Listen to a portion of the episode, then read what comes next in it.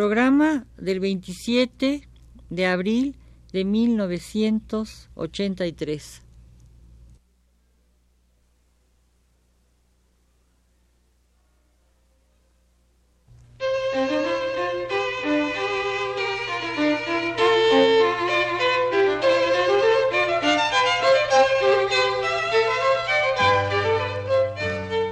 Divergencias.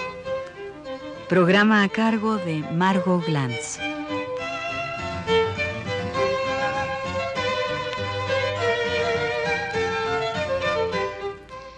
Continúo mis conferencias o mis este, lecturas sobre el pelo, fundamentalmente basada en los textos de Calderón de la Barca. La vez pasada hablaba yo de la relación de la mujer con lo instintivo con lo natural y me quiero referir ahora eh, a Medea, la hechicera, esa mujer insoportable que no tiene empacho en matar a sus hijos para vengarse de su marido, esa hechicera en que se concentran los males naturales, esa mujer que desmiente de antemano su condición humana, humana como decía la vez pasada, en, en sentido de humanidad, es decir, que no hay mujer para la idea de los hombres que sea humana. Siempre la mujer tiene algo de bestial.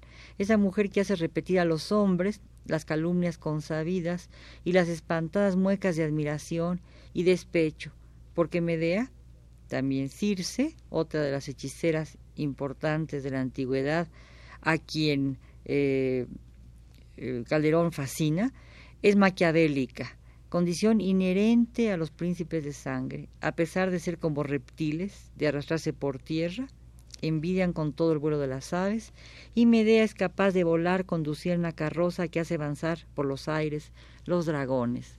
En este sentido, el que Medea avance por el aire eh, en un carro de fuego eh, conducido por dragones es la metáfora perfecta y volátil de soltarse el pelo. Cuando Medea decide soltarse el pelo es para vengarse totalmente de Jasón. Cuando se venga de Jasón, mata todo lo que tiene a su alcance y todo lo que tiene a su encuentro.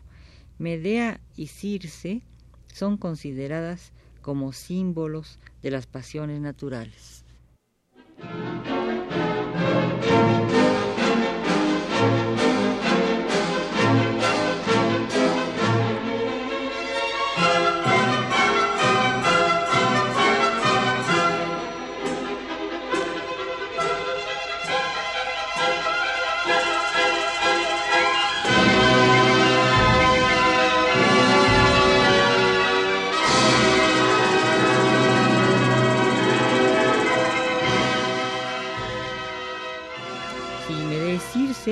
Son las pasiones naturales, aquello que los antiguos llamaban con desprecio y con admiración las pasiones deshonestas.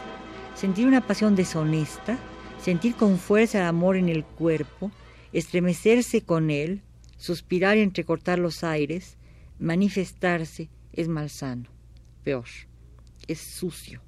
Por eso Circe vuelve puercos a los compañeros de Ulises y lo hechiza a éste, lo hace ser sin alas, cercano a la tierra, osando en el lodo sudoroso del amor. Ya sabemos que los hombres, a pesar de que son seres que caminan sobre la tierra, tienen algo de volátil también, es decir, no como las mujeres que tienen el pelo largo, sino que los hombres al caminar, al viajar, tienen algo de volátil, maravilloso.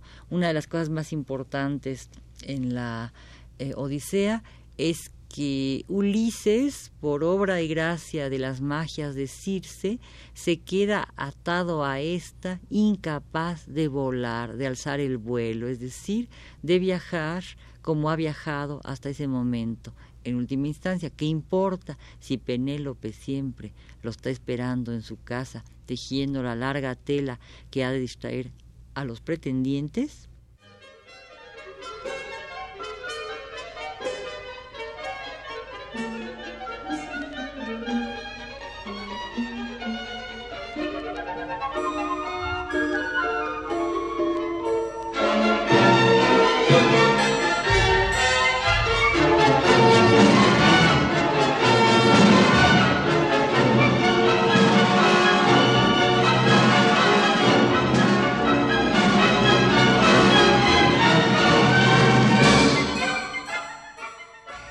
Eh, Circe, ya lo decíamos, es la naturaleza y Ulises es el alma.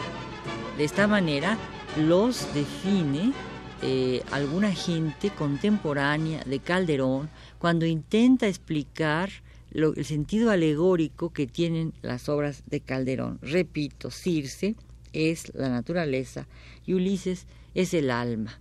Es decir, el alma puede volar como el, como el pelo de la mujer o como las aves, pero solo vuela cuando se ha alejado del cuerpo.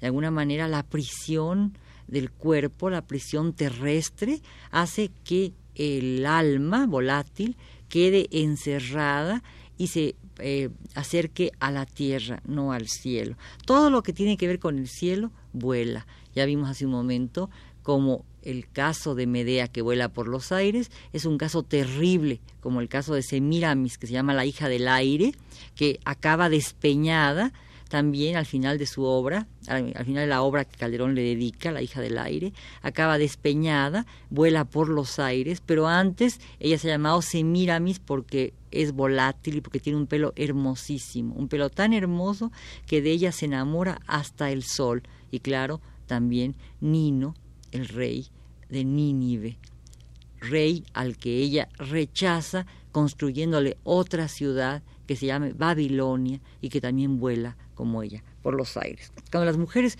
vuelan por los aires son siempre malas, entonces pierden su carácter celestial. Cuando los hombres son este, aéreos son siempre celestiales. El propio Ulises, excepto cuando se encuentra a Circe.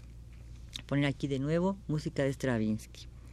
Curiosamente, si Circe es la naturaleza y Ulises el alma, el alma ha ensuciado a la naturaleza y no al contrario.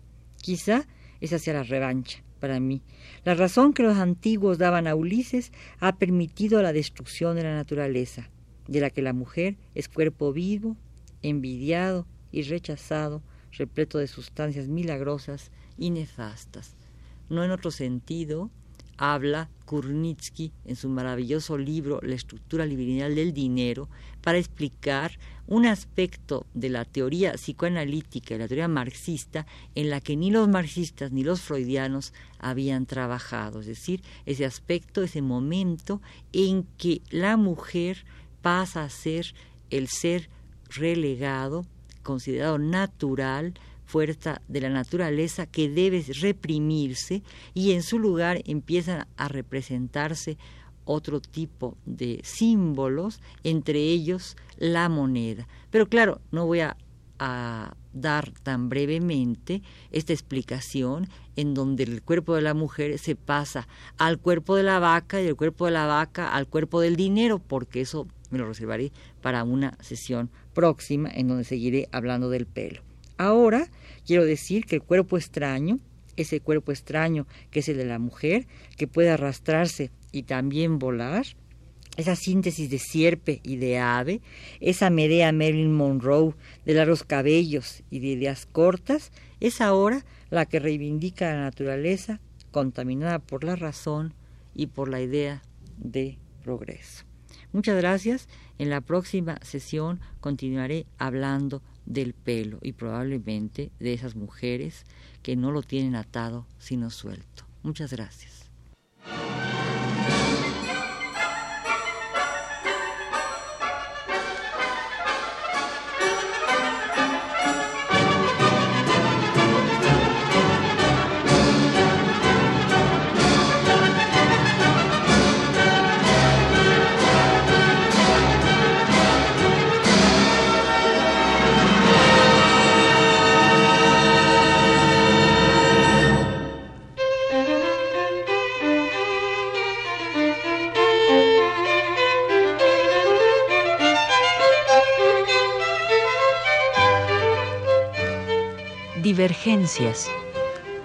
Programa a cargo de Margot Glantz.